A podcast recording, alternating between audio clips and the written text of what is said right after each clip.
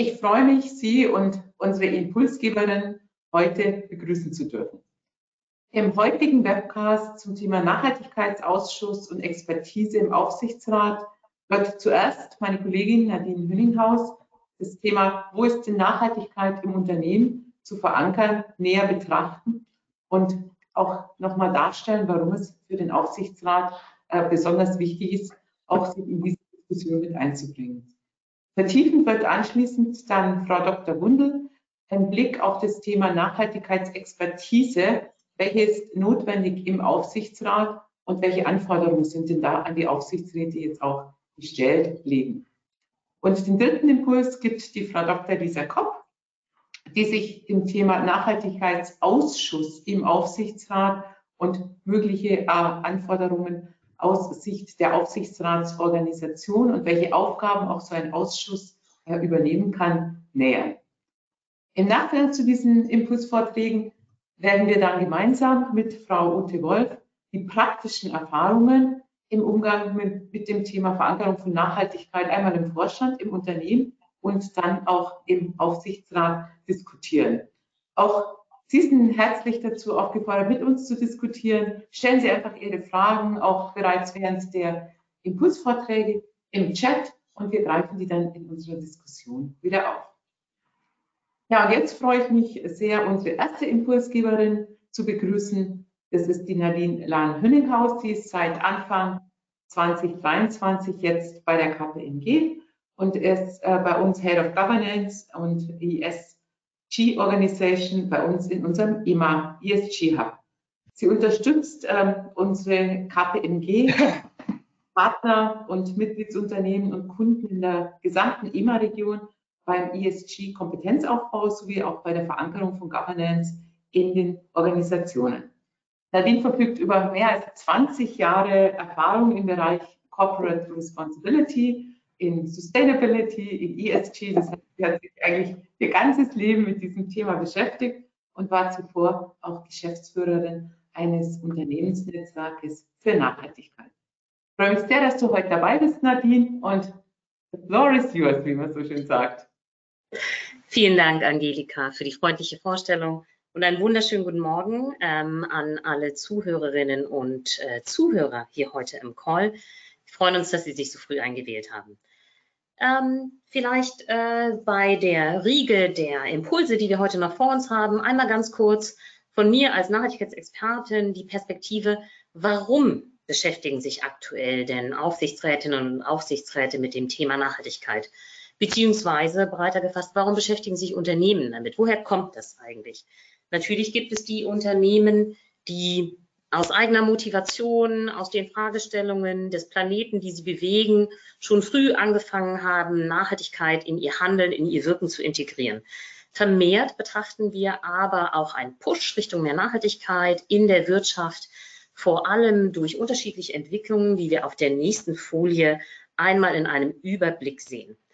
Zum einen ist das ein politisches Setting, das, bleiben wir mal im EU-Kontext, geschaffen wurde durch die EU-Kommission unter Ursula von der Leyen, ähm, den Green Deal, Fit for 55, Klimapakete, um sie als Stichworte zu nennen, mit dem klaren Ziel, Europa den ersten klimaneutralen Kontinent zu machen bis zum Jahr 2050. Ähm, dies ist mit einer Reihe an einzelnen Maßnahmen und Gesetzgebungspaketen untermauert, um dies zu erreichen. Und das wirkt sich natürlich vielfältig auch auf eine Unternehmenslandschaft aus. Wer zudem als Akteursgruppe mit ins Spiel kommt, und das kennen Sie als Aufsichtsrätinnen und Aufsichtsräte nur zu gut, sind Investorinnen und Investoren die vermehrt Nachfragen stellen zum Thema Nachhaltigkeit, einfach weil sie um die Zukunftsfähigkeit ihrer Anlageobjekte besorgt sind. Insgesamt schafft dies einen gesetzlichen Rahmen einer gewissen Komplexität, äh, mit dem Unternehmen sich aktuell konfrontiert sehen. Und was Aufsichtsrätinnen und Aufsichtsräte in dem Kontext im Bereich Nachhaltigkeit zu tun haben, werden meine Kolleginnen und ähm, im Nachgang auch noch genauer beleuchten. Warum sprechen wir aber auf der nächsten Folie, und wir werden nicht alle Details äh, lesen, keine Sorge, warum sprechen wir vor allem über Nachhaltigkeitsberichterstattung aktuell? Viele der Themen manifestieren sich auf EU-Ebene in der Verpflichtung von zunächst erstmal vor allem börsennotierten Unternehmen, aber im zweiten Zug auch ähm, nicht kapitalmarktorientierten Unternehmen, mehr Transparenz zu zeigen im Hinblick auf Nachhaltigkeitsinformationen, sogenannte nicht finanzielle äh, Informationen. Ziel ist es tatsächlich, die Transparenz auf dasselbe Level zu heben wie äh, Finanzinformationen, denn man geht davon aus, und es ist in vielen Branchen schon offensichtlich, dass Entwicklungen zum Thema Nachhaltigkeit, ob das jetzt extreme Wetterereignisse sind oder Verfügbarkeit von Ressourcen, einen erheblichen Einfluss auf Geschäftsmodelle, auf den Fortbestand, auf Marktentwicklungen haben. Ähm, Transparenz zu Nachhaltigkeitsleistungen treibt natürlich nicht nur das Reporting. Das Reporting, die Berichterstattung ist quasi der Ausfluss dazu. Was davor aber passieren muss, ist ja das Management von Nachhaltigkeit. Genau darauf zielt das ab. Ziel ist es, CO2-ärmer zu wirtschaften, ähm, sozial, ähm, äh, für soziales Gleichgewicht zu sorgen, auch tatsächlich und insgesamt fairer und damit zukunftsfähiger. Jetzt war früher Nachhaltigkeitsberichterstattung bei vielen Unternehmen, die das schon gemacht haben, tatsächlich oft eher so eine freiwillige Aktion nach variierenden Standards. Das verändert sich jetzt gerade zumindest für eine immer größer werdende Gruppe an Unternehmen, die, und keine Sorge, ich nehme sie nicht in diese rechte Grafik im Detail mit, unter die verpflichtende CSRD fallen, Corporate Sustainability Reporting Directive. Das werden ab in zwei Jahren 50.000 Unternehmen in Europa sein. In Deutschland sind wir schon bei ähm, 15.000 dann im Vergleich zu aktuell so um die 500. Ähm, auch noch quasi freiwillige Rahmenwerke wie die TCFD, die Task Force for Climate Related Financial Disclosure, haben bestimmte Anforderungen formuliert, die Bezug nehmen auf erweiterte Thema, thematische Verpflichtungen, die auch der Aufsichtsrat sich angucken muss. Ebenso ist dies in der CSRD integriert. Wenn wir auf die nächste Folie äh, klicken, dann sehen wir erstmal, was sich zu dem, in dem Kontext schon tut. Wie ich schon erwähnte, CSRD mit den verpflichtenden Nachhaltigkeitsstandards und auch die TCFD geben gewisse Verantwortlichkeiten oder ein breiteres Themenspektrum vor, einen höheren Stellenwert an Nachhaltigkeitsthemen für Aufsichtsräte. Sie fordern ebenso dass Aufsichtsräte aufrüsten mit Blick auf die Expertise zu den für das Unternehmen materiellen Nachhaltigkeitsthemen, idealerweise mit einer Verbindung zur Branche, zur Strategie. Der Aufbau von Expertise kann sich jetzt beziehen auf Gremienmitglieder, ähm, aber auch auf Weiterbildungsmaßnahmen. Tatsächlich, das hat sich in Deutschland auch noch viel konkreter äh, gezeigt in den Anpassungen des deutschen Corporate Governance Codex. Was spannend daran ist, bisher wirkt, abgesehen von dem Kodex, ich meine, der kein Gesetz ist, wirkt eigentlich noch kein Gesetz. Es gibt auch noch kein Gesetz konkret, das Aufsichtsräte dazu verpflichtet, die Verankerung ähm, in ihrer Struktur bereits sichtbar vorzunehmen. Nichtsdestotrotz sehen wir, und das zeigen die beiden Auszüge aus den Studien auf der rechten Seite, dass Unternehmen schon darauf reagieren.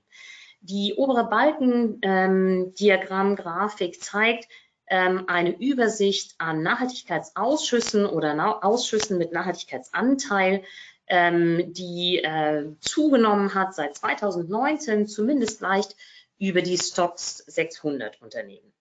Die untere Grafik zeigt ebenfalls eine Veränderung ähm, in einer Studie des ECBE, hier ganz klassisch über die sogenannten Transformationsausschüsse, also Innovationsausschuss, Digitaltechnologieausschuss, aber auch Nachhaltigkeit mit einem deutlichen Anstieg von 2016 bis jetzt zur letzten Erhebung 2022.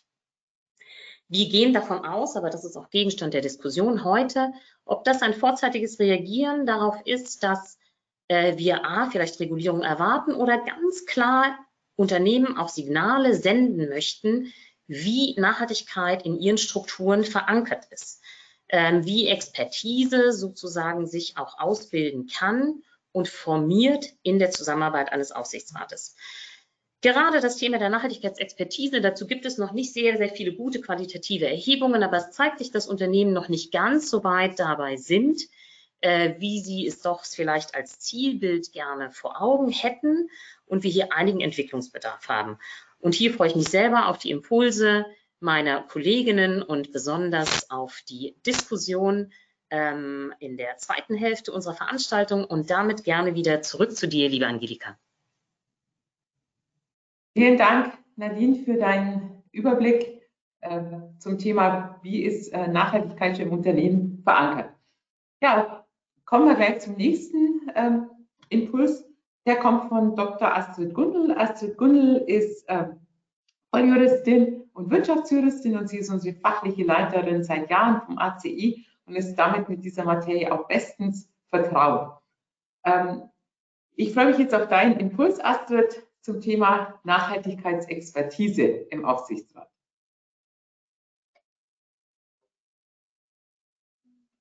Astrid, du bist noch auf Mute. Ich habe es wieder geschafft. Vielen Dank, Angelika. Ein herzliches Willkommen auch von meiner Seite zu unserem heutigen Webcast. Ich werde jetzt einen kurzen Überblick über die gesetzlichen Anforderungen an die Nachhaltigkeitsexpertise im Aufsichtsrat geben. Die diesbezüglichen Empfehlungen des deutschen Corporate Governance Codex werde ich aus Zeitgründen nicht erörtern. Generell kann man sagen, dass es zwei Arten von Qualifikationsanforderungen an den Aufsichtsrat gibt. Und diese Qualifikationsanforderungen, die lassen sich aus den allgemeinen Sorgfaltspflichten ableiten. Auf der einen Seite gibt es Anforderungen, die der Aufsichtsrat nur in seiner Gesamtheit erfüllen muss. Das heißt, diese Anforderungen müssen jetzt nicht bei jedem einzelnen Aufsichtsratsmitglied vorliegen. Auf der anderen Seite gibt es auch Anforderungen, die wirklich von jedem einzelnen Aufsichtsratsmitglied erfüllt werden müssen. Darüber hinaus gelten noch strengere Qualifikationsanforderungen für bestimmte Funktionsträger im Aufsichtsrat. Funktionsträger, das ist jetzt zum Beispiel der Aufsichtsratsvorsitzende oder Mitglieder von Ausschüssen. Strengere Anforderungen gelten außerdem auch für den oder für die Finanzexperten in Unternehmen von öffentlichem Interesse. Und diese dargestellten Grundsätze, die gelten jetzt auch für die Nachhaltigkeitsexpertise im Aufsichtsrat. Damit kommen wir zur nächsten Folie.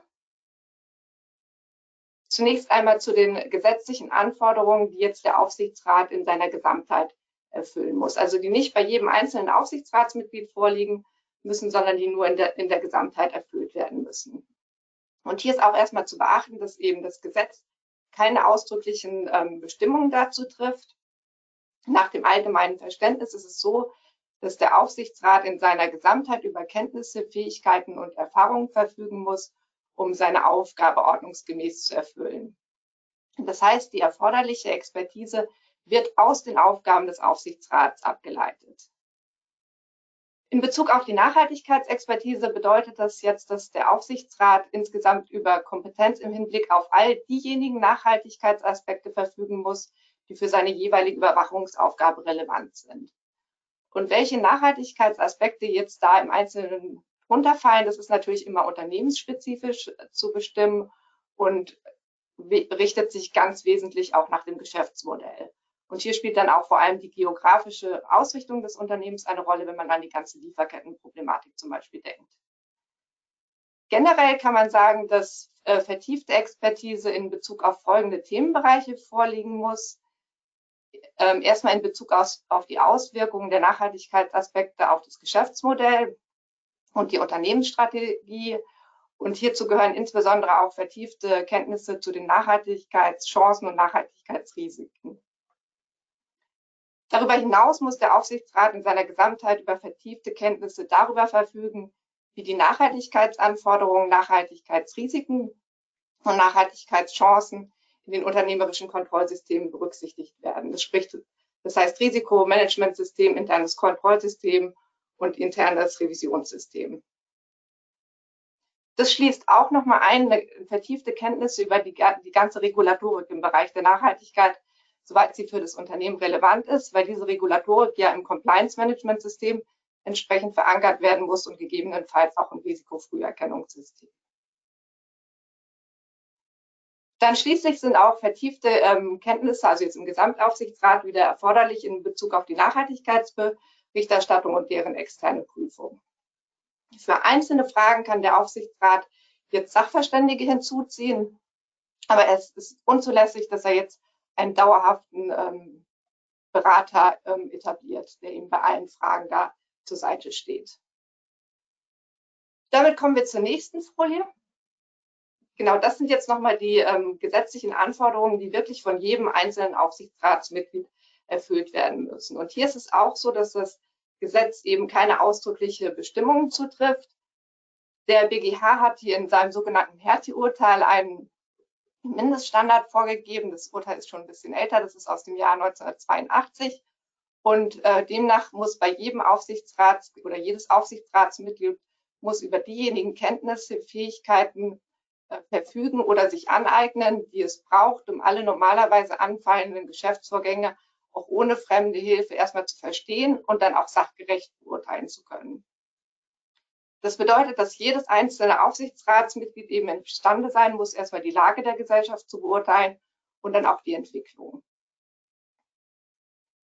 Das Aufsichtsratsmitglied kann sich auch grundsätzlich nicht auf dem Status quo ausruhen, sondern ist eben auch gefordert, sein Wissen immer auf dem aktuellen Stand zu halten. In Bezug auf die Nachhaltigkeitsexpertise bedeutet es jetzt für Unternehmen, deren Geschäftsmodell von der Transformation in eine nachhaltigere Wirtschaft besonders betroffen ist, dass bei jedem einzelnen Aufsichtsratsmitglied zumindest ein Grundverständnis in Bezug auf diesbezügliche Fragestellungen vorhanden sein muss. Darüber hinaus ist es auch erforderlich, dass ein Grundverständnis in Bezug auf die Nachhaltigkeitsberichterstattung und deren Prüfung wirklich bei jedem einzelnen Aufsichtsratsmitglied vorliegt. Das bedeutet, dass jedes Aufsichtsratsmitglied auch in der Lage sein muss, eine Plausibilitätsprüfung hier vorzunehmen. Das hat der Bundesgerichtshof so schon mal für die Finanzberichterstattung ähm, entschieden und ist eben entsprechend auch für die Nachhaltigkeitsberichterstattung gültig. Damit komme ich zur nächsten Folie. Da geht es jetzt nochmal um die Frage, wie der Aufsichtsrat eben die Unternehmens, unternehmensspezifischen Anforderungen an die Nachhaltigkeitsexpertise eruieren kann. Und dazu sollte er im ersten Schritt sich erstmal mit der Frage auseinandersetzen, welche Nachhaltigkeitsaspekte, das Thema ist ja sehr umfassend, für das jeweilige Unternehmen wie relevant sind. Und auf Grundlage dieser Analyse sollte er dann ein Kompetenzprofil erstellen mit allen erforderlichen äh, Kompetenzen im Bereich der Nachhaltigkeit. Und meiner Meinung nach ist es wichtig, hier auch sich nochmal darüber Gedanken zu machen, welche Mindestqualifikation von jedem einzelnen Aufsichtsratsmitglied zu erfüllen ist. Für sinnvoll halte ich es außerdem, dass man auch die Ausschüsse einbezieht und sich für jeden Ausschuss Gedanken macht, welche Expertise im Bereich der Nachhaltigkeit für jedes einzelne Ausschussmitglied hier erforderlich ist. Dann sollte man in einem nächsten Schritt einen Soll-Ist-Abgleich vornehmen, also gucken, inwieweit sind die, ist die Expertise schon vorhanden und inwieweit besteht Nachbesserungsbedarf. Bei festgestellten Defiziten kann dem kurzfristig mit Fortbildung begegnet werden, mittel- und langfristig ähm, kann es sein, dass man auch über eine neue Besetzung nachdenken muss. Zum Schluss ist es noch wichtig, dass man weiß, dass dieses Kompetenzprofil, dass es eben nichts Statisches, ist, dass es regelmäßig überprüft werden muss und auch regelmäßig geguckt werden muss, ob die Aufsichtsratsmitglieder die erforderliche Kompetenz haben. Das war es von meiner Seite. Dann würde ich an meine Kollegin weitergeben. Vielen Dank, Astrid, für den Einblick in die Organisation des Aufsichtsrats und welche Kompetenz da in Zukunft auch vorhanden sein sollte und muss. Ähm, und das leitet uns gleich über zu unserem nächsten Impulsvortrag und zu meiner Kollegin, der Lisa Kopp.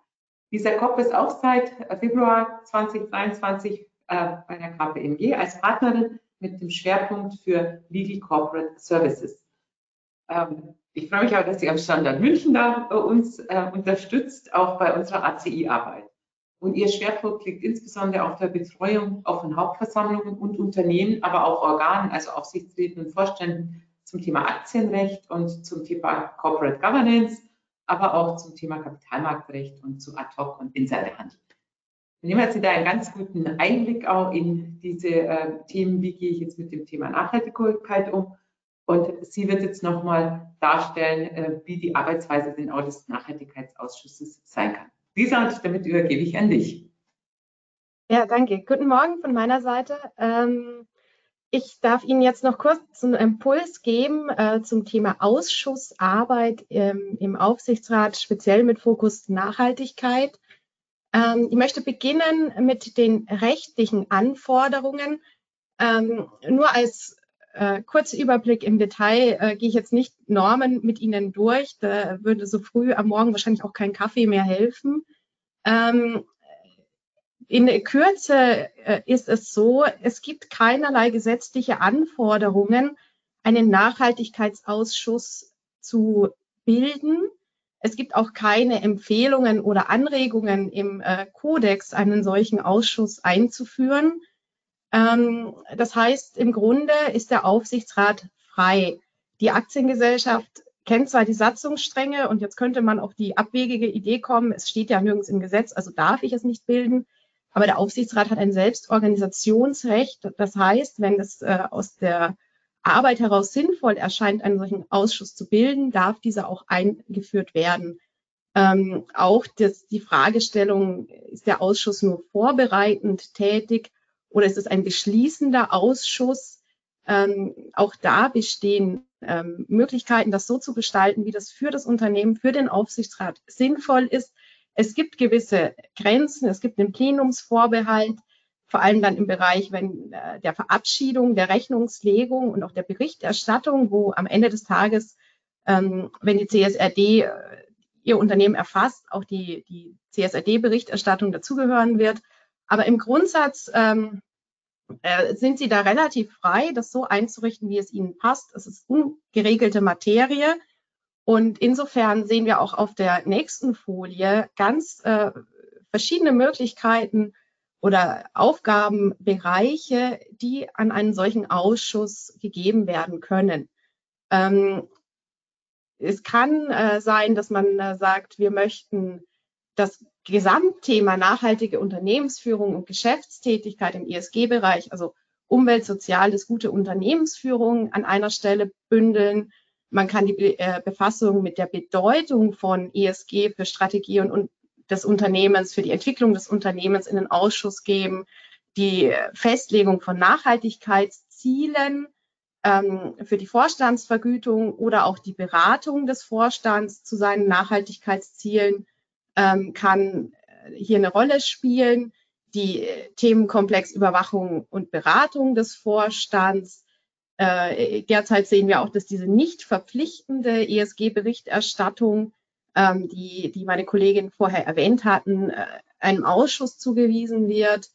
Die turnusgemäße Berichterstattung an das Aufsichtsratsplenum, also so eine Art Filterfunktion, äh, dass man sagt, der Vorstand berichtet an diesen Ausschuss und der Ausschuss filtert dann das, das raus, was für, die, äh, für das Plenum des Aufsichtsrats relevant ist.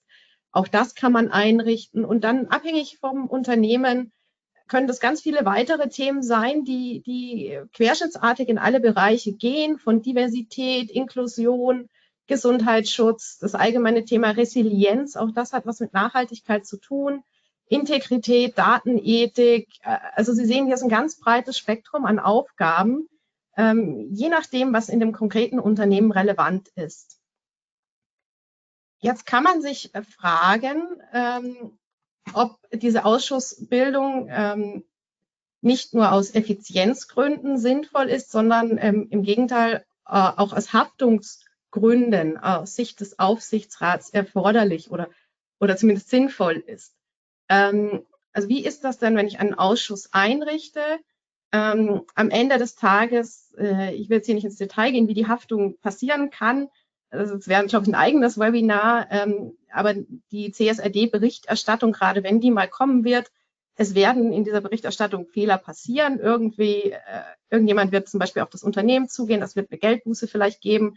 Der übliche Mechanismus, ähm, man macht den Vorstand haftbar, der Vorstand dreht sich wiederum um und sagt, lieber Aufsichtsrat, du hast mich nicht ordnungsgemäß überwacht. Also die übliche Haftungskaskade. Ähm, kann ich hier mich mit einem Ausschuss ähm, schützen als individuelles ähm, Aufsichtsratsmitglied. Das kann man in gewissem Umfang, ähm, weil es äh, auch da die, die Grenzen und, und genauen Details fließend. Aber es ist im Grundsatz anerkannt, dass bei den Mitgliedern im Ausschuss ein erhöhter Sorgfaltsmaßstab anzulegen ist, wenn man davon ausgeht, das sind die Experten. Ähm, und wenn dieser Experte seiner Aufgabe nicht nachgekommen ist, dann wird er oder sie primär ähm, herangezogen, wenn es dann um das Thema Haftung geht. Ähm, klingt erstmal gut, es verbleibt aber immer dabei eine gewisse Restverantwortung im, äh, im Gesamtaufsichtsrat. Das heißt, die Übertragung an den Ausschuss bedeutet nicht, dass alle anderen Mitglieder sich zurücklehnen dürfen und sagen können, super, ähm, jetzt haben wir hier drei Leute gefunden, die kümmern sich darum, ähm, sondern es verbleibt eine gewisse Überwachungspflicht. Man muss auch als ähm, Mitglied, das nicht im Ausschuss ist, sich immer mal wieder einen Überblick verschaffen, was macht der Ausschuss, arbeitet der aus meiner Sicht plausibel und korrekt. Ähm, und hierfür ist es dann wichtig, wenn man einen Ausschuss einrichtet, auch eine Art regelmäßige Berichtsschleife an das Plenum einzubauen, wie Sie es aus anderen Ausschüssen auch kennen. Anlassbezogen, aber natürlich auch turnusgemäß, ähm, einfach um als Gesamtaufsichtsrat im Bild zu bleiben. Wenn Sie sagen, in Ihrem Aufsichtsrat ist die Expertise in Sachen Nachhaltigkeit derzeit nur punktuell vorhanden, ähm, was, was wahrscheinlich eine Einschätzung ist, wenn man ehrlich mit der Expertise umgeht. Sehr viele Leute lernen hier gerade sehr viel zum Thema Nachhaltigkeit. Ähm, aber in der Breite ist das Wissen sicher noch nicht so durchdrungen, dass jeder sagen kann, super, ich kenne mich hier aus. Ähm, dann kann es ein Mechanismus sein, für eine Übergangszeit haftungsbegrenzende Wirkung ähm, einzubauen und diese Expertise wirklich bei einzelnen Leuten zu bündeln, die wiederum dann an den Gesamtaufsichtsrat ähm, zurückgeben können. Wenn man sich nun entschieden hat, so einen Aufsichtsrat, ähm, äh, Aufsichtsratsausschuss einzurichten, ähm, stellt sich die Frage, welche Zusammensetzung bietet sich an? Auch da die, die Lieblingsantwort des Juristen. Ähm, es kommt darauf an, und zwar auf Ihr konkretes äh, Unternehmen. Die Größe eines Ausschusses ist natürlich abhängig davon, wie viele Aufsichtsratsmitglieder habe ich insgesamt. Ich muss im Blick halten, ich muss alle Gruppen ähm, im Aufsichtsrat in irgendeiner Form repräsentiert haben, Arbeitgeber, Arbeitnehmerseite. Ich muss aber auch noch effizient sein. Ähm, es macht keinen Sinn, wenn ich einen 16er Aufsichtsrat habe, ein 12er ESG-Gremium zu machen. Ähm, dann kann ich es auch lassen. Andersrum, ähm, wenn ich irgendwie sehr großes Aufsichtsratsgremium habe und ich setze hier nur drei Leute rein, dann fühlen sich vielleicht manche Stakeholdergruppen ausgeschlossen. Muss der Aufsichtsratsvorsitzende dabei sein? Bietet sich an, ähm, äh, der arme Aufsichtsratsvorsitzende, die arme Aufsichtsratsvorsitzende hat natürlich viele Aufgaben, aber ESG ist ein wichtiges Thema. Wenn ähm, der die Vorsitzende dabei ist, hat es natürlich eine gewisse Signalwirkung. Ähm, dann Mitbestimmungsregime. Ich hatte schon gesagt, ähm, Arbeitnehmer, Arbeitgeberseite, auch abhängig von der Geschäftsordnung, wie man das aufbaut, wie man die Arbeitnehmer mit einbeziehen möchte. Die sind ein wichtiger Stakeholder, gerade was die sozialen Themen angeht. Da ist viel Work-Life-Balance, Arbeitszeit, ähm, äh, Familie und Beruf. Ähm, das heißt, es bietet sich schon an, hier die ähm, Arbeitnehmer auch einzubeziehen. Und ähm, letztlich dann auch das Thema, wer soll denn den Vorsitz im Ausschuss äh, führen?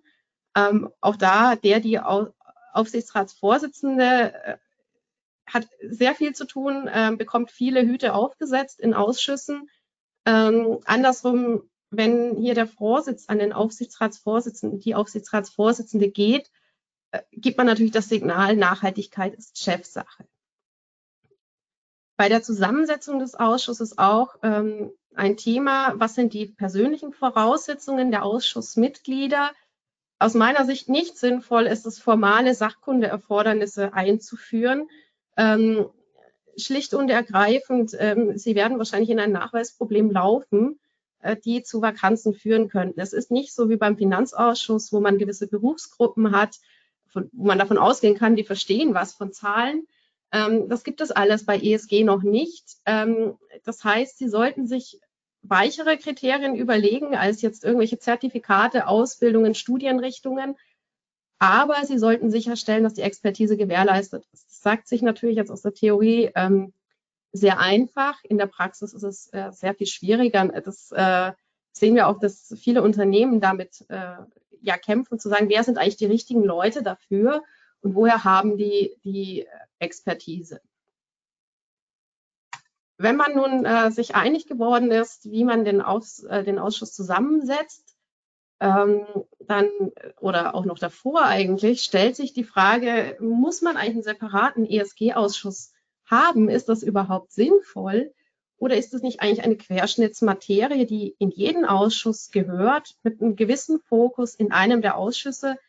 Ähm, wir sehen hier ganz viele Modelle im Moment ähm, am Markt, die reichen davon, einen separaten ESG-Ausschuss einzurichten, der Abgrenzungsprobleme mit sich bringt. Welche führe ich Ihnen gleich noch aus.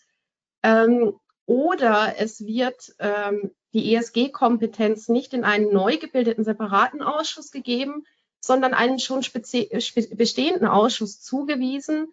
Hier vor allem ähm, Prüfungsausschuss, Finanzausschuss wegen der Nähe der Rechnung, also der, der CSRD-Berichterstattung zur Rechnungslegung. Ähm, diese Berichterstattung wird im Endeffekt zu behandeln sein wie die äh, finanzielle Berichterstattung. Und ähm, es liegt dann nahe zu sagen, der, der Prüfungsausschuss, der Finanzausschuss kann Zahlen, also kann er auch nachhaltigkeitsbezogene KPIs. Äh, sinnvoller scheint mir jetzt äh, persönlich, ähm, das, Thema in jedem Fall im Strategieausschuss zu verankern, aufgrund der Grundlagenbedeutung für die künftige Unternehmensentwicklung. Das Thema ESG geht darüber hinaus, dass schöne CSRD-Berichte abgeliefert werden müssen. Es geht äh, letztlich darum, das gesamte Unternehmen umzubauen zu einem nachhaltigen Wirtschaftsmodell. Äh, und da ist für mich zwingend erforderlich, die strategische Expertise zu vereinen mit dieser Nachhaltigkeitsexpertise, um zu sehen, wie kann ich mein Unternehmen denn in die Zukunft führen. Ähm, wir sehen auch Unternehmen, die letztlich gar nicht speziell ein, einen Ausschuss aus, äh, aus, wie sagt man, auswählen, in dem dieses ESG-Thema ähm, verankert wird, äh, sondern die sagen, es ist eine Querschnittsmaterie, die eigentlich in jedem Ausschuss, in jeder Arbeit zu berücksichtigen ist. Und warum die das sagen, das, das sehen Sie aus den Abgrenzungsthemen, wenn Sie einen separaten Ausschuss bauen oder das Thema ESG als Ganzes einem bestehenden Ausschuss zuweisen. Ähm, Sie haben Abgrenzungsthemen zum Vergütungsausschuss. Der Vergütungsausschuss oder Personalausschuss, der sich mit dem Vorstand beschäftigt, Besetzung des Vorstands, Vergütung des Vorstands, der muss natürlich berücksichtigen, ESG als Ziel des Unternehmens, den Umbau des Unternehmens, die strategischen Elemente, muss dafür passende KPIs auswählen und in die Vorstandsvergütung bringen. Das heißt, dieser Ausschuss hat eine sehr, sehr enge Bedeutung oder sehr große Bedeutung für die Umsetzung der ESG-Strategie, ähm, weil die Vergütung des Vorstands letztlich das Incentive ist, die Ziele zu erreichen, die man sich gesetzt hat. Ähm, Sie haben im Prüfungsausschuss hier eben das Rechnungslegungsthema CSRD-Berichterstattung. Ähm, beschäftigt er sich nur mit dieser Berichterstattung oder ist eigentlich jetzt der Prüfungsausschuss derjenige, der das Thema treiben soll? Im Nominierungsausschuss, auch da haben Sie das Thema ESG wenn Sie Nachhaltigkeitsexpertise suchen, um Ihren Aufsichtsrat nachzubesetzen. Weitere Schnittstellen dann abhängig vom Unternehmen, von Ihren Ausschüssen. Sie haben Technologie-Compliance-Fragen, Rechtsfragen ähm, und alle möglichen weiteren Ausschüsse, ja, IT, ähm, wie gehe ich mit Daten um, Datenethik, Integrity, das ist eigentlich Personalpolitik. Ähm, das heißt, das ist wieder wahrscheinlich im Strategieausschuss des Aufsichtsrats, der sich auch mit der langfristigen Entwicklung der Führungskräfte im Unternehmen befasst. Also hier ganz viele Themen, die Berührung bekommen, immer mehr zu diesem Thema ESG. Ähm, wie gesagt, aus meiner Sicht ähm, sinnvoll auf jeden Fall in den Strategieausschuss einen starken Fokus auf Nachhaltigkeit zu bringen in dem Finanzausschuss ist es zwingend erforderlich, die CSRD-Berichterstattung zu verstehen, weil man sonst nicht in der Lage sein wird, diese, diese Berichte zu prüfen.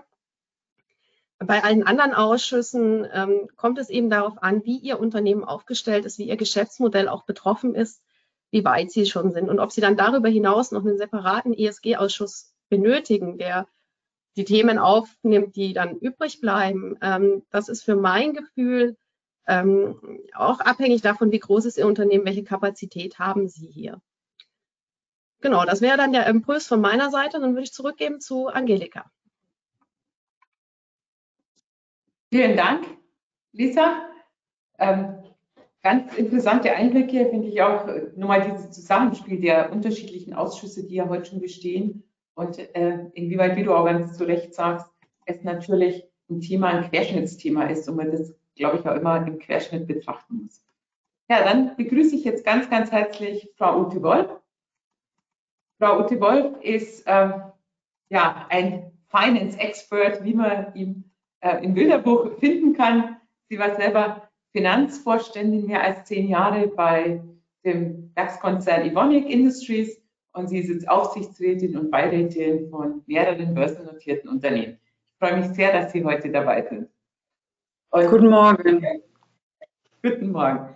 Mit Ihnen möchte ich jetzt einfach so die, den Praktikerblick auf dieses Thema einfach richten. Und ein Thema, was wir jetzt ja schon andiskutiert haben, der Aufsichtsrat hat ja zwei Aufgaben. Er berät und er übt Aufsicht. Und wenn Sie aus Ihrer Sicht, sagen wir erstmal des Aufsichtsrats, in seiner beratenden Funktion, wenn er den Aufsicht und den Vorstand beraten sollte, wie denn der Vorstand sich erstmal aufstellt, wo er das Thema verankert. Wo sehen Sie aus Ihrer Erfahrung, sowohl einmal als Vorständin, aber auch als Aufsichtsrätin, wo sollte denn das Thema Nachhaltigkeit auch im Vorstand des Unternehmens verankert sein? Ja, es kam ja jetzt schon ganz oft der Hinweis, es kommt so ein bisschen auch darauf an, in welcher Situation das Unternehmen ist. Ne, die Chemieindustrie, Evonik ist ja ein Chemieunternehmen, die hatten natürlich ganz früh angefangen und noch anfangen müssen, sich zum Beispiel um Umweltbelange zu kümmern. Und Evonik hat zusammen mit anderen deutschen Chemieunternehmen zum Beispiel, ich glaube im Jahr 2010, schon die Initiative Together for Sustainability gegründet. Da war von ESG noch gar keine Rede. Also von daher, glaube ich, gibt es auch unterschiedliche ja, Betroffenheits- und Befassungsgrade. Und natürlich war am Anfang, ist das eher dann in einem Ressort, sei es im operativen Bereich oder zum Teil ja auch im Personalressort verankert gewesen. Aber nach meiner Wahrnehmung kommen wir jetzt in eine Phase oder sind schon in der Phase, wo es eigentlich darum geht, dieses ESG in alles, in alle Prozesse des Unternehmens zu integrieren. Ne? ESG Integration ist ja die, die Überschrift. Und von daher glaube ich, hat es auch eine echte Flipside zu sagen, ich isoliere das, sei es jetzt im Unternehmen, in der Vorstandszuständigkeit oder auch im Aufsichtsrat, weil man natürlich dann immer auch die Gefahr hat, dann ist es irgendwo gekapselt und auch so ein bisschen, sagen wir mal, vielleicht am Rande des Radarschirms und es gehört eigentlich mitten in, in, in die Aufmerksamkeit. Von daher glaube ich, bei Unternehmen, die schon länger damit zu tun haben, ist es, glaube ich, besser, diesen Ansatz zu wählen, wie auch zum Schluss hier war. Es ist Teil des, der Geschäftsprozesse und zwar angefangen bei der Strategie, geht weiter über ähm, HR, Incentivierung bis zur Berichterstattung. Ähm, ich glaube, das ist momentan aus meiner Sicht ähm, der bessere Ansatz. Äh, natürlich, wenn man sagt, ein Unternehmen hat da noch nie sich mit beschäftigen müssen, weil einfach das Geschäftsmodell das nicht so forciert hat, dann mag es sein, sagen wir mal, in der Erkenntnisphase diesen Ausschuss oder auch zu sagen, ich allokiere das in einem Vorstandsressort aber wie gesagt, ich denke, in den allermeisten Unternehmen ist man da eigentlich schon einen Schritt weiter. Eine Frage an die Finanzvorständin, die ehemalige. Das ganze Thema Berichterstattung. Wir haben ja einen langen Track Record, mehr als 400 Jahre Buchhaltungserfahrung, wo sich der Finanzvorstand dafür auch verantwortlich fühlt, auch in seiner Verantwortung gegenüber dem Aufsichtsrat und dann auch den, zumindest bei den börsennotierten Unternehmen, auch dem Kapitalmarkt. Wo sollte denn die Nachhaltigkeitsberichterstattung, wo wir jetzt 10, 15 Jahre Erfahrung erst damit haben, wo sollte denn die im Unternehmen verankert sein und wer sollte da auch am Ende des Tages die Verantwortung für diese Zahlen tragen? Also ich denke, es macht schon viel Sinn, alles, was, sagen wir mal, Kennzahlen, Indikatoren bezogen ist, an die Finanzberichterstattung oder damit zu integrieren, weil es muss ja dann auch demnächst geprüft werden vom Wirtschaftsprüfer und da sind eben Anforderungen an Datenhaltung, Dokumentation, Historie, die sind einfach bekannt und das ist, denke ich, auch aus Sicht des Unternehmens effizienter, wenn ich sage, ich nutze einfach diesen, wie wir sagen, Record-to-Report-Prozess. Ja, das ist, äh, glaube ich, dann macht schon viel Sinn. Äh, natürlich kann ein Nachhaltigkeitsbericht ja viel mehr sein. Da ist ja auch Image und so weiter. Das muss man dann gucken, wie man das Unternehmen das dann ausgestalten will. Ähm, es wird ja auch nicht der Geschäftsbericht immer nur vom Finanzbereich geschrieben, macht ja zum Teil auch Kommunikation. Also da muss man dann einfach gucken, was da der richtige Setup ist. Aber ich denke schon, dass alles, was so ähm, Kennzahlen, Indikatoren, die, sagen wir mal, in ERP-Systemen oder anderen Systemen vorgehalten werden, dass man die mit dem, wie den Record-to-Report-Prozess und damit quasi ähnlich der Finanzberichterstattung machen sollte. Ist, glaube ich, am effizientesten. Danke. Dann das Thema, was ähm, Lisa und auch Astrid vorhin schon ähm, andiskutiert haben, das Thema Verantwortung der Nachhaltigkeit und Verankerung im Aufsichtsrat. Was ist da Ihre Beobachtung am Markt und was ist da Ihre Empfehlung auch zum Thema, wo sollte denn die, das Thema Nachhaltigkeit im Aufsichtsrat am besten verankert werden? Ja, wie gesagt, wir haben ja gerade schon mal kurz äh, drüber, gerade schon mal kurz gestriffen das Thema. Ähm, ich war ein bisschen überrascht, dass so viele Unternehmen doch einen Nachhaltigkeitsausschuss haben, seine 30 oder 40 Prozent. Ähm, ich kenne es eigentlich eher so, dass es eben nicht in einem spezifischen Ausschuss äh, gebündelt wird. Es kann aber jetzt auch sein, dass es einfach Unternehmen sind, die vielleicht einfach in der internen Bearbeitung da schon weiter sind. Wie gesagt, aus meiner Sicht, wenn man ein Unternehmen hat, was eben vom Geschäftsmodell her sich mit diesen Fragestellungen bisher nicht so viel beschäftigen musste, dann mag so ein Ausschuss am Anfang jetzt wirklich auch hilfreich sein, dass man sagt, dann wird dort auch mal zusammen mit dem Vorstand erarbeitet und positioniert, wie man es macht. Ähm, nach meiner Erfahrung sind aber die allermeisten börsennotierten Unternehmen auch schon deutlich weiter, weil die auch schon berichten müssen und natürlich auch zu CO2-Zielen, die schon längst haben, committen müssen. Und dann glaube ich, dass es schon auch viel, ähm, viel Wert hat und Sinn macht, das eben nicht in einem Ausschuss äh, zu allokieren, sondern zu sagen, das ist eben Teil der Strategie, Teil des Personalkonzepts und, und, und. Da sind auch Reputationsrisiken dabei. Es ist generell auch Risk Management. Da sind also so viele Themen berührt, das kann ein einzelner Ausschuss ja dann auch nicht, sagen wir mal, vollständig abarbeiten. Dann würden sich ja ständig die Ausschüsse dann auch in die Quere kommen oder man würde Arbeiten doppeln. Also da, glaube ich, ist es besser, wirklich auch jedem, sagen wir mal, die Aufgabe zu stellen, zu sagen, jeder muss eigentlich dieses ESG-Thema ähm, durchdringen und auch so auf sein, sagen wir mal, Kompetenzprofil auch anpassen äh, ich glaube, das wird auch die nächsten fünf bis zehn Jahre notwendig sein, dass man das auch jeder weiß, auch so aus Eigeninteresse. Und es kam ja eben auch Verantwortung des einzelnen Aufsichtsrates. Man kann eben da auch nicht alles delegieren. Man muss auch ein paar Themen äh, selber abdecken. Und ich glaube, bei ESG sind alle gut beraten, sich dort auch aufzuschlauen, das Reporting und auch im Unternehmen mal zu fragen, wie geht das denn, wie kommen wir denn Richtung CO2-neutral? Das macht sich ja auch nicht von selber. Manches kann das Unternehmen selber. Vieles hängt davon ab, sagen wir mal, was Energieversorger, was Staaten zur Verfügung stellen, um auch das nochmal zu sehen, wie weit ist denn sagen wir mal so der eigene Reach des Unternehmens und wo hängt man dann auch wieder von Lieferanten oder eben anderen ab. Ähm, das ist, glaube ich, ganz, ganz wichtig. Und ich glaube, wenn man das eben wirklich im Gesamtplenum auch lässt, dass es dann auch für jeden Einzelnen irgendwo nochmal greifbarer ist und ähm, auch, sagen wir mal, die Verantwortung vielleicht auch spürbarer ist, die man hat. Sie haben gerade das Thema nochmal Kompetenzprofile und Expertise angesprochen. Was ist denn Ihre Beobachtung? Also wenn wir jetzt für alle DAX-Unternehmen, alle großen Familienunternehmen da äh, viele Ex äh, Nachhaltigkeitsexperten für die äh, Aufsichtsräte benötigen, ähm, wo kommen denn die her und welches Profil sollten die denn haben und, und was denken Sie auch, kann man dieser wie kann man dieses, Sie haben selber gesagt, Sie müssen sich aufschlauen, die Aufsichtsräte. Was ist denn Ihre Erfahrung, was ein guter Weg auch ist für Aufsichtsräte, hier eine Kompetenz auch zu erwerben? Ja, ich sag mal, es hat ja ESG hat ja ganz viele Facetten. Ne? Wir fokussieren uns immer so ein bisschen auf Klima, aber wir haben Governance, wir haben Social da drin. Äh, ich glaube, das ist ja vieles, ist ja jetzt auch nichts komplett Neues. Ne? Also wenn ich mir jetzt darüber spreche, wie kann ich jetzt meine Produktion klimafreundlicher machen, da ist natürlich Energieeffizienz schon immer ein Thema gewesen. Ne? Also da gibt es ja schon Kompetenz, die jetzt quasi aber auf eine neue Umfeldbedingung angewendet werden muss. Wenn ich sage, ich habe ein HR-Konzept, das habe ich ja immer auch unter Aspekten wie Diversity, Chancengleichheit und so weiter auch international Arbeitssicherheitsstandards, Arbeitsbedingungsstandards. Das war ja bisher auch da. Es ist ja nicht so, dass es bisher das gar nicht gab. Es ist eben jetzt, sage ich mal, eine andere Transparenzanforderung. Es sind natürlich auch die Standards steigen. Also von daher sind die Anforderungen schon andere. Und ich glaube aber, dass die Experten natürlich sich auch mit diesen Anforderungen beschäftigen. Also wer jetzt ein HR-Experte ist, der hat sich ja auch schon vor zehn Jahren mit Diversity, Familienvereinbarkeit, äh, Beruf, Familie, wie mache ich ein internationales Personalkonzept, wie kann ich Arbeitssicherheitsstandards äh, auch in anderen Ländern umsetzen.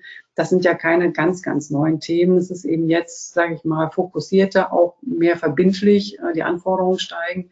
Aber vieles in der Sache nach, gab es ja vorher auch schon. Und von daher glaube ich schon, dass jeder das auch in seinem Kompetenzprofil da schon ein gutes Know-how hat und es eben jetzt auf diese gestiegenen Anforderungen und Transparenzerfordernisse anpassen muss. Ich glaube, da kommt man dann am Ende um eine Schulung wahrscheinlich nicht herum. Aber wie gesagt, wir sehen das ja auch in den Diskussionen. Wenn man mit den Experten spricht, dann sind auch ganz viele Ideen und Verständnis Die Frage ist eben, wie ist die Ausrichtung und wie passe ich dann eben äh, das auch dieser Ausrichtung an? Also wir werden dann nicht nur Vertreter von der Last Generation jetzt in den Aufsichtsräten sehen. Nein, ich glaube, wir brauchen ganz viel äh, operative Expertise, wie es auch geht. Ich meine, die Forderung ist das eine, aber ich muss natürlich auch sagen, wie komme ich denn jetzt von A nach B nach C bis Z? Ja. Genau. Dann würde ich jetzt meine Kolleginnen von, von den Impulsverträgen auch nochmal bitten, in die, in die Panel-Diskussion zu kommen, weil wir haben jetzt auch ein paar Fragen noch im Chat. Und ähm, eine Frage war das Thema, wie können wir denn ähm, was wäre so ein ideales Modell, Best Practice äh, von KPMG ähm, für so eine Nachhaltigkeitskompetenz im, im Aufsichtsrat? Ich weiß nicht, Nadine, möchtest du da kurz Stellung nehmen? Ja, dazu hatte äh, Lisa Kopp auch wahnsinnig viel schon gesagt, äh, Angelika. Ich glaube, an der Stelle kann ich nur äh, wiederholen, das ist diese perfekte Lösung und es hat sich ja auch gezeigt, und es gibt Unternehmen, die sind auf unterschiedlichen Reifestufen einer Entwicklung. Ähm, und was wir beobachten, sowohl im Zuge ESG-Organisation für ein Unternehmen als aber auch für den Aufsichtsrat, ähm, bewegt man sich auf einer Kurve von erst bearbeitet man das Thema isoliert Richtung Vollintegration. Und sobald wir uns Richtung Vollintegration, Frau Wolf, das war ja auch Ihr Stichwort, bewegen, sind im Prinzip alle zuständig und aber auch wirklich zuständig. Ähm, deswegen ist Nachhaltigkeit entweder kann Teil des Plenums sein, kann, je nachdem, wenn ein Unternehmen sagt, ne, wir brauchen jetzt explizit mal Leute, die sich richtig reinarbeiten, tief einknien, Dinge vordenken, dialogisch auch im Aufsichtsratsgremium, kann sich ein Ausschuss auch als sinnvoll erweisen. Idealerweise aus meiner Nachhaltigkeitsperspektive immer da, so wie Lisa sagte, wo die Strategiediskussionen intensiv stattfinden.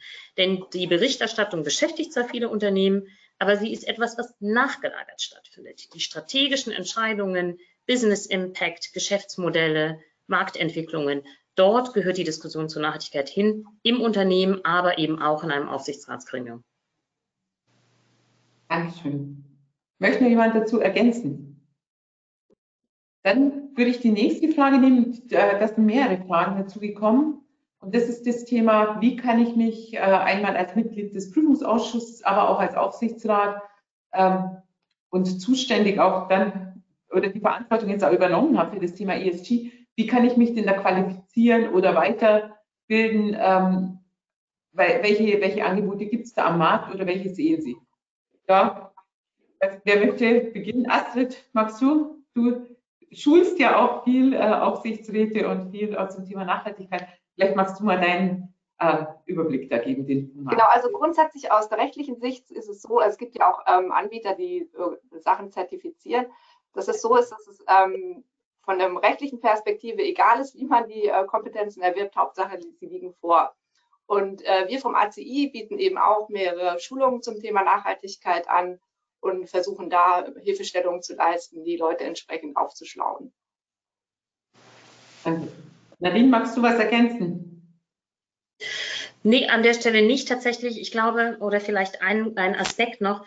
Ich glaube, man darf äh, nicht unterschätzen, wie viel Kompetenz man unter Umständen schon im Haus hat. Ne? Ich war selber 15 Jahre in der Chemieindustrie tätig und ähm, es ist wirklich faszinierend, wie viel Expertise zu Klima, Ressourcen und so weiter zum Teil im Haus schon vorhanden ist. Deswegen kann ich eigentlich nur ermutigen, im Dialog mit dem Vorstand auch vielleicht intensiver mit den Facheinheiten des Hauses in Kontakt zu treten. Denn das geht dann auch immer damit einher, dass man die spezifische Unternehmenssituation, die Branche auch kennenlernt. Eine Grundlage sind natürlich immer gewisse regulative Anforderungen, die sich jetzt durch die Nachhaltigkeit ergeben.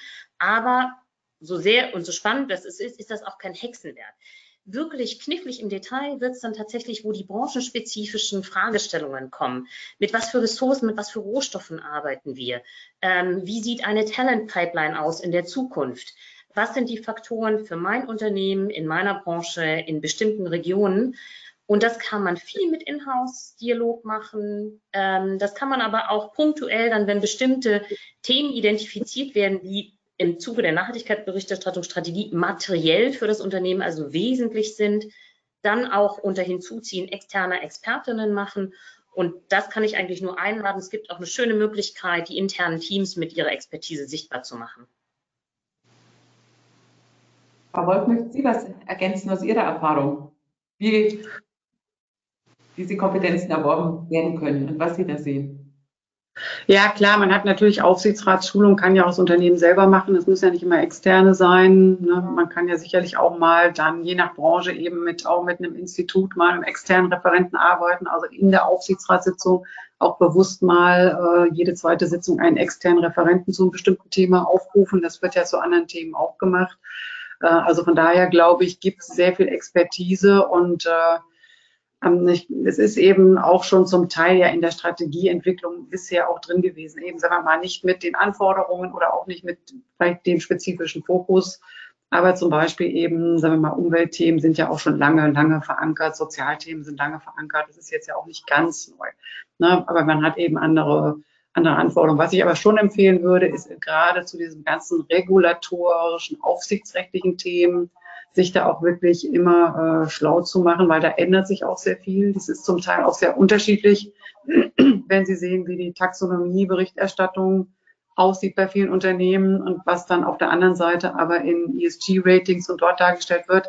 Das sind einfach zum Teil sehr unterschiedliche Betrachtungsweisen, die man jetzt auch erstmal als normaler Leser gar nicht so richtig übereinander gelegt bekommt. Und das, glaube ich, sollte man schon auch genau verstehen, was ist eigentlich die eine Sicht der Dinge, wo schauen die anderen und wie kann das am Ende dann mal zusammengeführt werden oder wie beeinflusst es auch ähm, die Anforderungen des Unternehmens. Ja, das eine ist natürlich die Strategie, das andere sind aber auch sagen wir mal, Perception, Reputationsrisiken, äh, die muss man sicherlich da auch im Blick halten. Ja.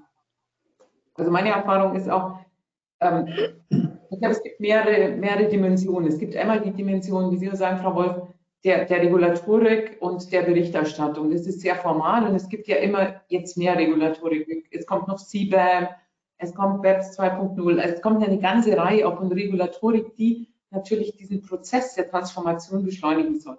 Und ich glaube, hier macht es schon Sinn, sich eben auch nochmal äh, weiterzubilden, auf Schulungsveranstaltungen zu gehen und sich eben auch in, in, einer gewissen Tiefe mit diesen Themen auseinanderzusetzen, um dann natürlich auch diese Prüfungspflicht, die natürlich auch auf den Aufsichtsrat und den Prüfungsausschuss jetzt äh, teilweise auch verlagert wurde, um der natürlich als, als Mitglied des Aufsichtsrats auch Genüge zu tun. Also alles, was mit Regulatorik zu tun hat, äh, hat bei der NFE ja begonnen, aber jetzt nach und nach in, in die CSRD und ähm, in, in, in die Taxonomie, dass, dieser, dass man dieser Überwachungspflicht einfach auch nachkommt. Ich glaube, da muss man sich wirklich einfach auch von Experten schulen lassen und sich weiterbilden und, und sich auch im Detail mit den Kennzahlen in der Branche auseinandersetzen. Also wir sehen jetzt auch die, die, äh, die Standards von der CSRD, die alle sektoragnostisch gekommen sind, 120, muss man schauen, was ist für meine Branche relevant, was nicht und was sind auch wirklich KPIs, die die Transformation in meinem Unternehmen und in meiner Branche treiben. Und ich glaube, die anderen Themen, so wie Sie auch sagen, im, im Social-Bereich, im Governance-Bereich ist ja auch sehr viel Expertise aus der Tätigkeit der Aufsichtsräte und Vorstände, die ja teilweise Doppelfunktionen haben, natürlich schon vorhanden. Und ich glaube, die muss man nutzen. Und dann gibt es natürlich nur das ganze Thema Strategie. Und, und da, so wie Nadine, wie du auch sagst, ich glaube, da kann man sicher immer auch auf die Ressourcen im eigenen Unternehmen natürlich auch zurückgreifen. Und wir, wir wissen ja aus den Unternehmen, und Aufsichtsräten, es gibt ja immer einmal im Jahr so einen großen Strategietag, wo man auch nochmal ein Werk besichtigt oder wo der Vorstand die neue Strategie äh, darstellt und äh, mit dem Aufsichtsrat diskutiert. Da ist meines Erachtens einfach ein, ein, logischer Schritt zu sagen, wir ergänzen diesen Strategietag einfach auch nochmal um so einen Block auch Nachhaltigkeit. Wie gehen wir da mit dem Thema Nachhaltigkeit um und laden dann auch die Experten aus dem Unternehmen einfach damit ein, dass die auch nochmal die Sicht der Dinge äh, und ihre Expertise da einfach, äh, einfach darstellen, sodass die Aufsichtsräte natürlich auch mal auch die sektor- und die unternehmensspezifische äh, Kompetenz zum Thema Nachhaltigkeit da erwerben. Und das ist meines Erachtens sicher auch nochmal ein, eine gute Ressource, die man eigentlich auch direkt vor der Türe hat, die man einfach mal nutzen sollte. Und dann sicher auch nochmal über Verbände. Ähm, auch Verbände äh, bieten immer eine gute Plattform, auch eine, eine, eine Diskussion, wie natürlich ganze Industrien auch mit dem Thema Nachhaltigkeit umgehen können. Ja, das ähm, zum, zum Thema Nachhaltigkeit und Expertise. Ähm, dann haben wir nochmal äh, Fragen auch bekommen zum Thema Strategieausschuss. Sollte es nicht doch alles ähm, im Strategieausschuss äh, gebündelt werden, der Gesamtansatz, weil natürlich dieser Ausschuss auch den Pace setzen sollte und äh, den anderen äh, Ausschüssen dann auch Impulse zu geben. Ich weiß nicht, Frau Wolf, wie sehen Sie es aus Ihrer Erfahrung? Ja, es hat, ja, ja, es hat gar nicht jedes Unternehmen einen Strategieausschuss. Ne? Also von daher glaube ich, äh, ist es, glaube ich, auch so, dass man wirklich schauen muss, wie passt es jetzt auf den, auf den individuellen, wie passt es auf den individuellen Situationen im Unternehmen. Und wenn es einen Strategieausschuss gibt, dann passt es dort natürlich sehr gut rein, wobei natürlich der Strategieausschuss auch vieles dann auch wieder nicht macht, was danach gelagert ist. Also da haben wir dann wieder das Thema. Äh, andere machen eben diese Strategieklausur, ne, wo man sagt, man hat dann mal zwei Tage oder einen Tag. Da passt es gut hin. Ähm, wie gesagt, ich denke, das hängt so ein bisschen davon ab. So, Sie hatten vorhin so Reifegrad gesagt. Ne, wenn es ganz am Anfang ist, kann man das sicherlich äh, ein bisschen anders verankern. Wenn das Unternehmen da sich schon länger mit beschäftigt, ist es dann, sage ich mal, ja ein, ein weiter Business-Faktor. Ne? Es gibt ja ganz viele andere Kunden und alles entwickelt sich und eben eins ist eben ESG dann, auch wenn vielleicht ein sehr wichtiges. Also da kann man dann auch wieder sagen, es ist eigentlich Teil der gesamten Unternehmensführungsstrategie äh, und Umsetzung dann einbezogen. Also von daher, wie gesagt, ich glaube, wichtig ist, ähm, dass es äh, allen auch klar ist, was heißt es fürs Unternehmen, wo sind da auch die Risiken, wo sind die Chancen. Und ähm, natürlich hat man im Unternehmen viel Expertise, aber es ist auch das Unternehmen, Unternehmensabteilungen halten auch gerne mal am Gewohnten fest. Also da hat man dann schon, muss man auch challengen. Das ist einfach, sagen wir mal, so eine Sollbruchstelle, dass natürlich dann die Innensicht immer so ein bisschen auch den Bias hat, so an dem Bestehenden festzuhalten. Ich glaube, das ist da auch gerade auch bei ESG, glaube ich, wirklich nicht zu unterschätzen, so dass man aus Aufsichtsratssicht auch immer gucken muss, wie kann ich das jetzt auch nochmal ein bisschen challengen, wie kann ich da als Bearingspartner sein, damit eben so auch die Komfortzone dann vielleicht früh genug verlassen wird im Unternehmen. Vielen Dank. Ja, dann sind wir schon am Ende unserer Zeit. Leider, wir hätten noch ein paar Fragen gehabt, aber da schauen wir mal, wie wir die in vielleicht einen weiteren Call einfach integrieren können, weil ich glaube, das Thema ist sehr virulent. Es, es ist wirklich auch, äh, auch der Aufsichtsrat steht da vor einer Transformation, nicht nur die Unternehmen. Und ich glaube, wir sollten es auf jeden Fall äh, weiter intensiv diskutieren. Ja, von dem her möchte ich mich bei allen Teilnehmerinnen und Teilnehmern und ganz herzlich auch bei allen Impulsgeberinnen und an Frau Wolf bedanken für die anregende Diskussion, die guten Impulse. Ich möchte auch nochmal hinweisen auf, unser, äh, auf unsere äh, ACI Quarterly Zeitschrift zum 20-jährigen Jubiläum und wir haben es vorhin im Eingang auch gesagt, wir bieten auch nochmal Fortbildungstage für Aufsichtsräte an. Ähm, die ersten werden am 16.06. in München stattfinden und im Herbst machen wir nochmal einen Blog dann in Frankfurt und äh, gerne auch unseren Feedback-Fragebogen äh, ausfüllen, weil das für uns sehr wichtig ist, auch zu sagen, wo sollen wir das nächste Webinar, äh, zu welchem Thema sollen wir das machen und was hat Ihnen gefallen und was können wir verbessern. Vielen herzlichen Dank und äh, noch eine schöne, warme Frühlingswoche. Alles Gute. Tschüss. Wiederschauen. Tschüss. Tschüss. Vielen Dank. Allen einen schönen Tag.